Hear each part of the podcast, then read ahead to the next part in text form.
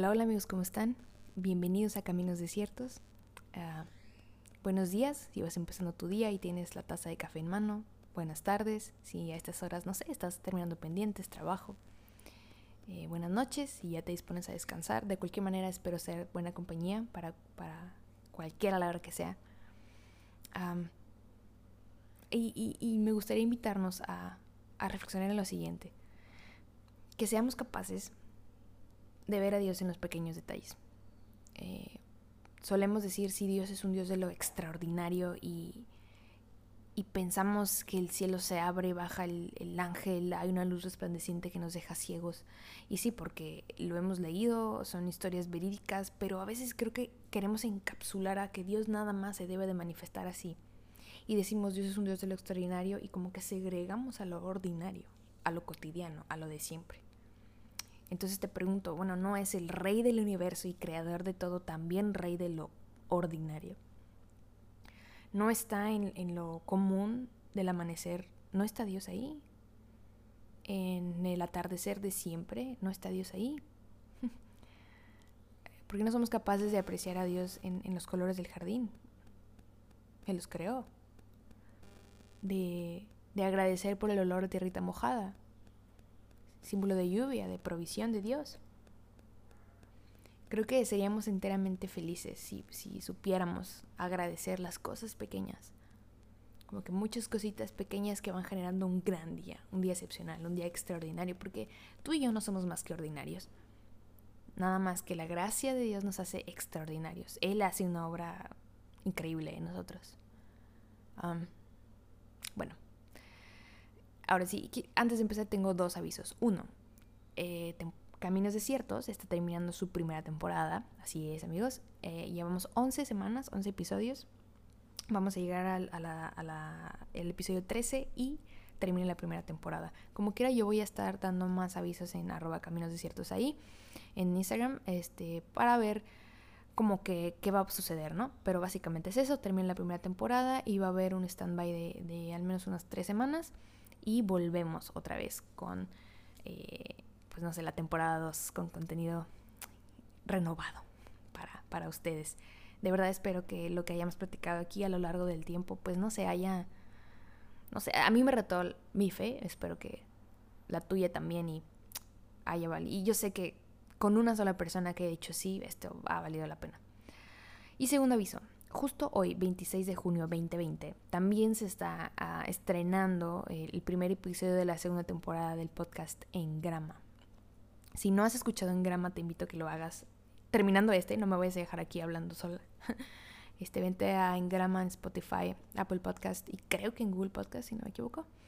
Eh, Eric y Alan son los creadores eh, de, ese, de ese programa. Está buenísimo, están súper locos esos chavos.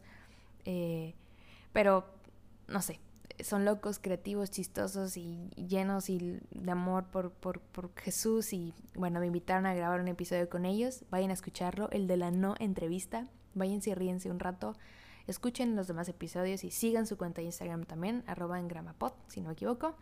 Y pues nada, a ver cuándo nos, nos conceden la dicha a ellos de que estén acá y, los conozcan y nos, nos reamos un buen rato todos. Ahora sí ya, quiero entrar un poquito al tema. Te voy contar una historia. Desde niña a mí siempre me ha gustado como manejar. O sea, literal, conducir, manejar. Uh, no sé por qué. Quizá es porque igual desde pequeña como que estoy acostumbrada a los viajes en carretera. Digo, no muy largos.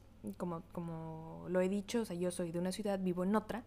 Pero es un viaje en carretera de como dos horas. Eh, y pues no sé, me, me ha llamado siempre la atención.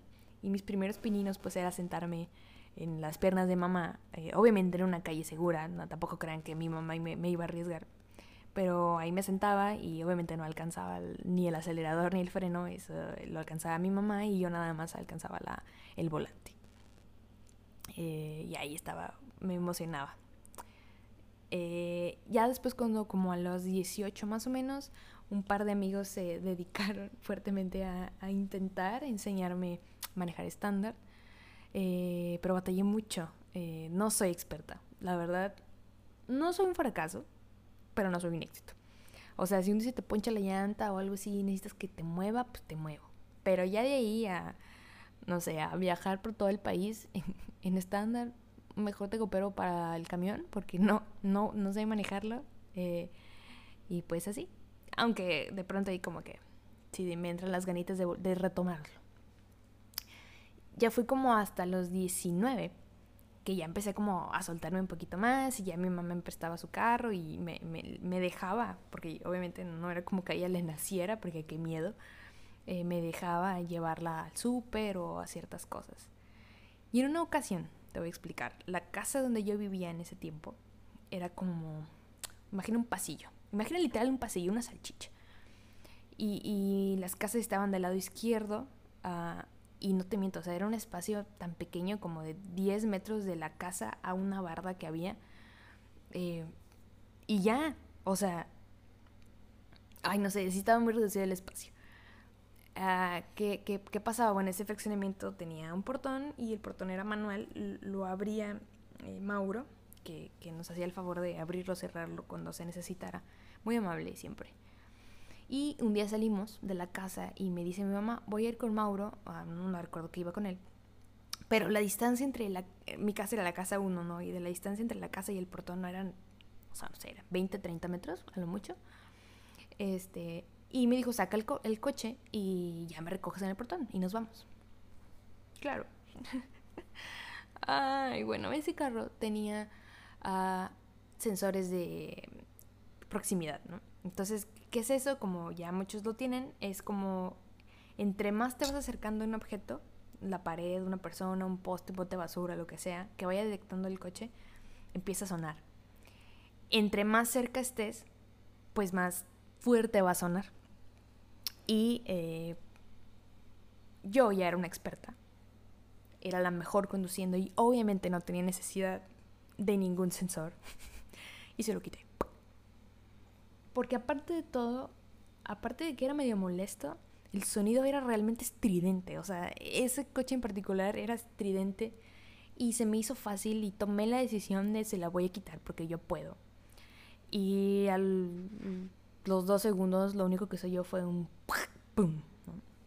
Que había pasado que en esa barda que les digo, que estaba como a 10 metros nada más de ese pasillito, eh, pues pegué la camioneta. Ah no fue, no fue duro el golpe, o sea, les digo, muy apenas estaba moviendo, pero, pero sí fue lo suficiente como para que se escuchara un buen raspón. Yo volteo hacia la izquierda, que era donde estaba mamá y Mauro, y obviamente me estaban viendo. O sea, claro que me estaban viendo. Pero yo en mi cabeza decidí pretender que no me estaban viendo y fue como, voy a fingir que todo está bien y seguiré avanzando y recogeré a mi mamá, porque lo peor de todo es que esa camioneta era de mi mamá, no era mía. Eh, y yo, ¿qué onda, mamá? Ya súbete. Y mamá así como que, ¿qué pasó? Y yo, nada. ¿Por qué? O sea, todavía volví a tomar la decisión de, no pasa nada. Claro que, obviamente ya eh, no fuimos a ningún lado, checamos la camioneta, no, no pasó, como les digo, nada grave, solamente pues sí se despintó la fascia, sí se raspó, pero la velocidad era nula, no se quebró nada, pues. Eh, pero pues sí me fue mal sí, sí, sí tuve un buen regaño, porque le quité los sensores. O sea, todo, todo partió de que yo en un segundo decidí quitar a los sensores porque pensé que no necesitaba ayuda. Eh, y ya, y me pone a pensar como, bueno, no sé qué, qué habría pasado si si sí me hubieran creído, o sea, si sí no me hubieran visto y, ah, no, no pasó nada, y aunque es demasiado imposible porque era muy obvio, ah, ¿qué hubiera pasado, no? El golpe se tenía que justificar de alguna manera. El caso es que me puse a pensar en cuántas veces en la vida estamos en una, como pasando una temporada de estrés. Yo, yo estaba muy estresada en ese momento, o sea, al menos por un minuto estaba muy estresada de que había chocado un carro que no era mío porque por mi culpa y, y, más estrés al decir no hice nada o no pasó nada y obviamente yo sabía que había pasado algo y ah, pero ¿cuántas veces estamos en una situación así de angustia, estrés? Y buscamos un momento de escape. Una decisión que nos permita escapar de lo que venga. Una salida fácil de lo que sea. me acuerdo mucho de la historia de José. De José podríamos hablar meses enteros. Pero José tenía algo en particular y era que muchos historiadores incluso se atreven a describirlo como pretencioso o medio presumidón. Eh, no lo sé, tal vez era demasiado inocente, yo qué sé. Pero se le adjudica esa característica porque pues era el hijo de papi, el consentido de papá, el que le daban la túnica padre, el que no hacía trabajos tan exhaustivos como sus hermanos. Y todavía que está en esa situación familiar, todavía tiene las calzones de llegar y de decir, oigan, tuve un sueño en donde básicamente ustedes se van a inclinar ante mí. Eh, sí está como medio loco esa parte, por eso digo, no sé si es cinismo o demasiada inocencia. Eh, tanto llegó a generar rencor con sus hermanos que estos ah, lograron engañar a su papá y, al mismo José y, lo vendieron. Lo vendieron como esclavo. Y esto a mí me sorprende demasiado porque no estamos hablando de que solamente lo abandonaron, sino que lo vendieron. O sea, pusieron una etiqueta de valor sobre su hermano. Por alguna extraña razón, ellos pusieron un precio en la vida de su hermano. Lo hicieron pasar por muerto para con su familia y listo. ¿Te has sentido alguna vez como José? Abandonado, despreciado, rechazado. ¿Te has creído el valor que los demás dicen que tienes? A veces, la mayoría de las veces no tan positivo. Todo parecía que, no le iba tan mal a José. A final de cuentas, quien lo compró fue Potifar. Potifar, si, si lo quieres leer algún día, está en Génesis 39, como que esta partecita de la historia. Y Potifar era de los pesados en Egipto. Era capitán de la guardia del faraón. Era de calibre. Y sabes, aún en este desierto que estaba pasando José, en el desierto del, abandono, ah, Dios seguía estando con él. Y, de hecho lo dice el, versículo 2 del 39, dice, el Señor estaba con José y por eso tenía éxito en todo mientras servía en la casa de su amo egipcio. Seguía con él. Esto era parte del proceso de Dios. ¿Sabes? Porque a nosotros nos puede parecer que estamos pasando por algo difícil, pero cuando se trata de probar nuestra fe, Dios sigue estando con nosotros. Me estoy quemando, no te estás quemando, aquí estoy, no te vas a quemar. En fin, el caso es que Potifar se daba cuenta de la gracia que había, ah, que estaba sobre José y, le inspiró tanta confianza su, persona, su excelencia, que decidió literalmente ponerlo a, cargo de todas sus propiedades. Eh, era el responsable administrativo de todas sus posesiones la Biblia dice que Potifar no se preocupaba por nada ya, descansaba en José. También dice que José, aparte de todo, era muy guapo y fuerte, dice fornido. Y la esposa de Potifar pues le echó ojitos. Dijo, se le antojó el bizcocho. Ven y acuéstate conmigo, le ordenó ella. Versículo 8, pero José se negó. Mire, le contestó, mi amo confía en mí y me puso a cargo de todo lo que hay en su casa. Nadie aquí tiene más autoridad que yo. ¿Ok? O sea, pasamos de un José abandonado y vendido a un José con autoridad. Él no me ha negado nada, con excepción de usted, porque es su esposa. ¿Cómo podría yo cometer semejante maldad? Sería un gran pecado contra Dios. Día tras día ella seguía presionando a José, pero él se negaba a acostarse con ella y le evitaba tanto como podía. Cierto día, sin embargo, José entró a hacer su trabajo y no había nadie ahí. Ella llegó, lo agarró del manto y le ordenó, vamos, acuéstate conmigo. José se zafó de un tirón, pero dejó su manto en manos de ella al salir corriendo de la casa. Cuando ella vio que tenía el manto de las manos y que él había oído, llamó a sus siervos y enseguida todos los hombres llegaron corriendo Miren, dijo ella, mi esposo ha traído aquí este esclavo hebreo para que nada más nos deje en ridículo. Él entró en mi cuarto para violarme, pero yo grité. Cuando me oyó gritar, salió corriendo y se escapó, pero dejó su manto en mis manos. Ah, llega Potifar y, y le crea a su esposa, básicamente. Yo sé que parece que a José le va bien. Pero a ver, ¿no sería normal que él en algún momento, otra vez, esto no lo dice la Biblia, pero no sería normal que en algún momento él pudiera sentirse un poquito presionado por el trabajo que tenía? Porque, ok, a lo mejor no estaba en la guerra como tal, pero estaba a cargo administrativamente de la casa de uno de los más grandes de Egipto. O sea, él tenía que hacerse cargo de que los jardines se vieran bonitos, de que les dieran de comer a los animales, de que la gente comiera en esa casa, de que todo se viera bien, de que todo saliera bien, de que nada faltara. Yo pienso que sí. Aún nosotros, sabiendo que Dios está con nosotros, nos cansamos, porque somos humanos y llegamos así a un momento de agotamiento, de... Ah".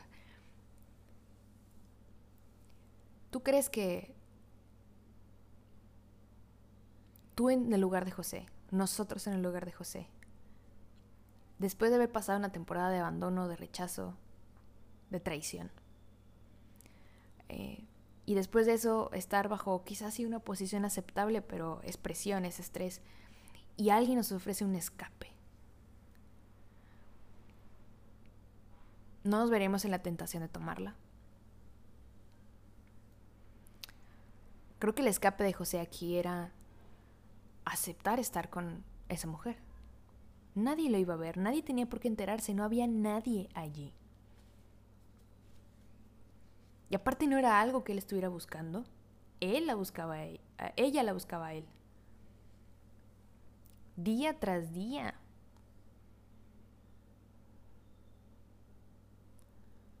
Sin embargo, José tomó una decisión.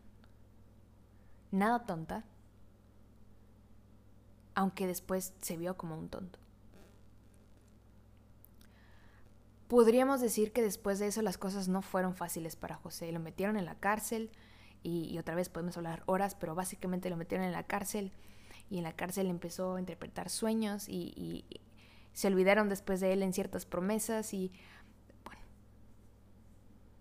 otra vez como que, como que tuvo un altibajo bastante notorio. Creo que nosotros en el lugar de José podríamos pensar, Hice lo correcto y Dios me abandonó. Hubiera tomado ese escape. Pero Dios no lo abandonó. La historia no terminó ahí para José.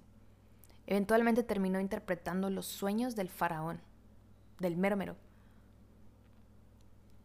Y en el punto máximo de la historia fue nombrado prácticamente gobernador de Egipto. ¿Y sabes qué pasó siendo gobernador de Egipto? Aquellos hermanos que lo habían vendido, que lo habían menospreciado y rechazado, vinieron a él en busca de ayuda. José tuvo la valentía de redimir, de devolverles el valor a aquellos quienes lo habían menospreciado. Porque el valor de José se encontraba en Dios. La identidad de José es era lo que Dios dijo que era. Tú y yo no somos lo que los demás dicen que somos. Tú y yo somos lo que Dios dice que somos escogidos, perdonados, amados.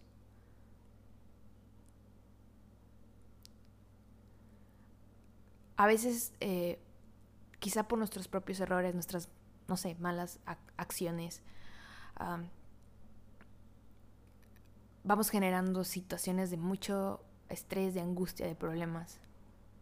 A veces son cosas externas a nosotros, son cosas que solamente suceden. A veces sí es momento de probar nuestra fe, a veces no, a veces simplemente el enemigo está buscando tentarnos.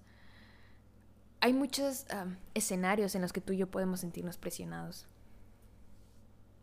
Y se nos puede presentar como a José la oportunidad de escapar.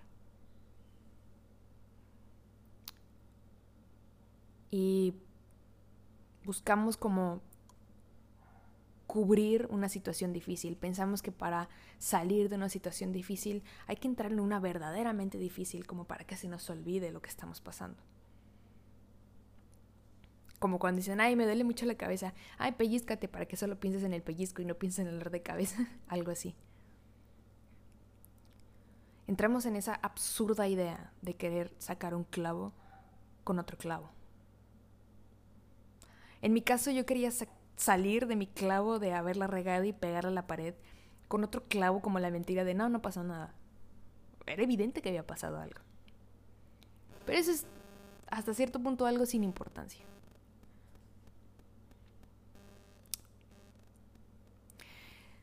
¿Qué pasa cuando, no sé, ya es demasiada la deuda? No puedo pagar, me falta el dinero, el, no sé, el trabajo no me rinde, yo qué sé. ¿Quieres sacar el clavo metiéndote a una tanda, a una flor de la abundancia, algo así, pensando que, ay, me lo merezco, es mi escape? Y a veces creo que tratando de sacar el clavo, en realidad lo estamos metiendo más. Eh, buscamos en un corazón, después de tener el corazón roto, después de haber pasado una situación de desamor, y pensamos, no importa, me voy a meter con tal persona. Olvidarme de los problemas un rato, sentir lo que es el apapacho. Nada más estás queriendo calmar la lujuria solamente. Como que pensamos que un momento así va a cubrir la soledad que estás pasando. No, solamente estás clavando más el clavo, no lo estás sacando. Piensas que por huir del propósito de Dios lo vas a cubrir haciendo otra cosa. Como Jonás. No funciona así. Creo que en la búsqueda, búsqueda de nuestra cura nada más estamos haciendo más grande la herida. José hizo lo que debe de hacer. José tuvo la oportunidad de sacar ese clavo. Sacar el clavo de la frustración, de, del abandono, del rechazo familiar. Tuvo la oportunidad de desahogarse un poquito. Alguien le estaba diciendo que era guapo, alguien lo deseaba. Tenía la libertad de elegir. Pero él eligió lo que Dios le habría dicho que dijera. Él sabía que eso era lo que Dios le habría dicho. No lo hagas, huye. Sí, pero la pasó mal, sí, pero mira el final. Dios siempre está viendo la imagen completa. Nosotros tenemos vista limitada y solamente vemos cerquita.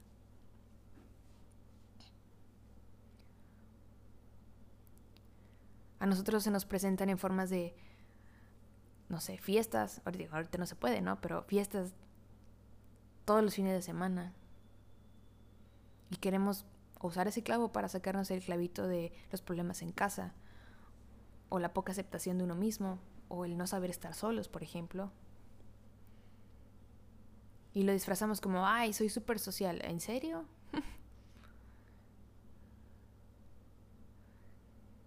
Se nos presenta la oportunidad de ahogar las penas en alcohol ya sé que se escucha bien novelesco, pero es verdad, y es algo que seguimos haciendo.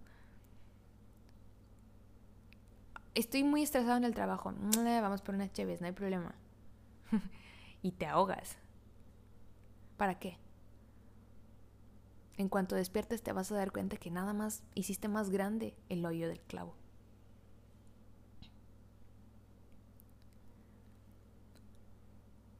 Yo creo que es momento de empezar a preguntarnos, qué decisión estoy a punto de tomar. ¿Y la decisión que voy a tomar va a ser más grande mi herida? ¿O es lo que Dios realmente espera que yo haga? Existe la, la frase tan conocida, ¿no? ¿Qué haría Jesús? No sé, como que no me late tanto. Me gustaría más pensarlo como, ¿qué me diría Jesús que hiciera?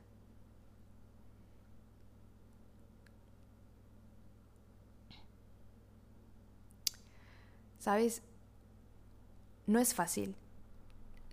Lo que Jesús nos dice que hagamos, lo que Dios espera de nosotros, no siempre es lo más sencillo, no siempre es lo más fácil, no siempre tiene como repercusiones positivas inmediatas. Pero a final de cuentas, cuando estamos bajo la voluntad de Dios, cuando estamos bajo su consejo y cuidado, así como con José, el Señor siempre va a estar sobre nosotros y todo lo que hagamos va a salir bien. Aun cuando pensemos que no, en realidad sí, todo está trabajando para que salga bien al final.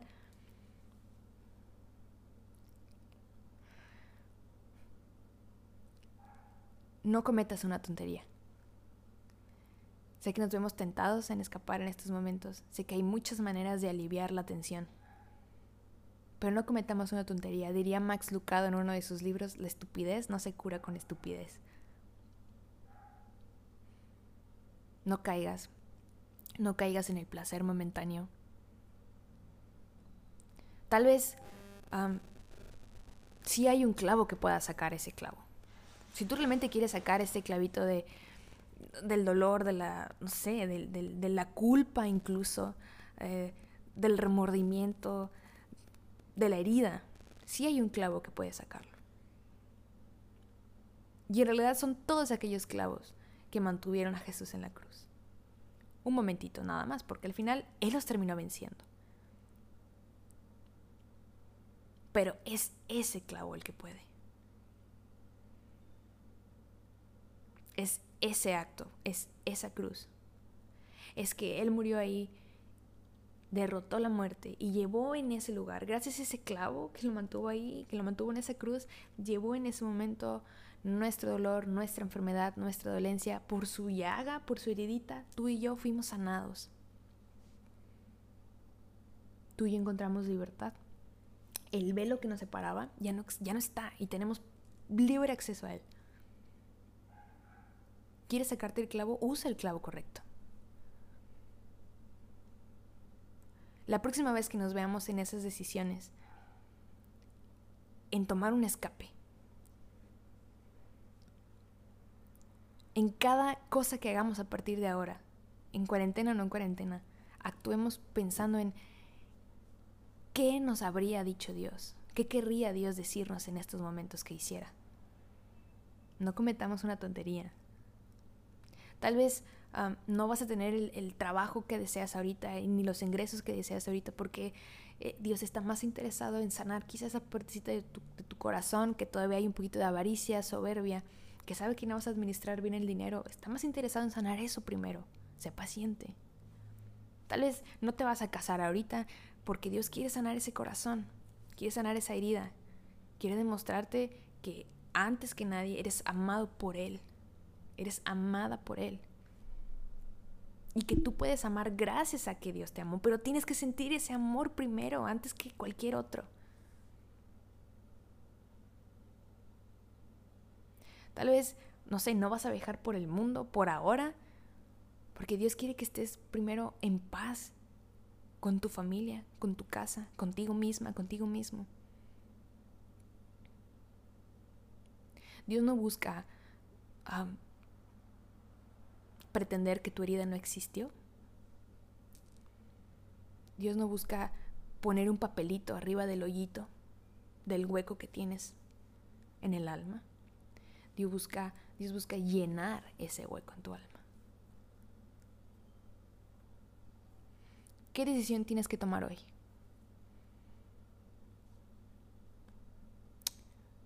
No intentes sacar ese clavo con el clavo equivocado empecemos a actuar conforme a lo que Dios querría decirnos. Empecemos a hacer lo que Dios querría ah, decirnos que hiciéramos. Amigos, ánimo, nos vemos la siguiente semana.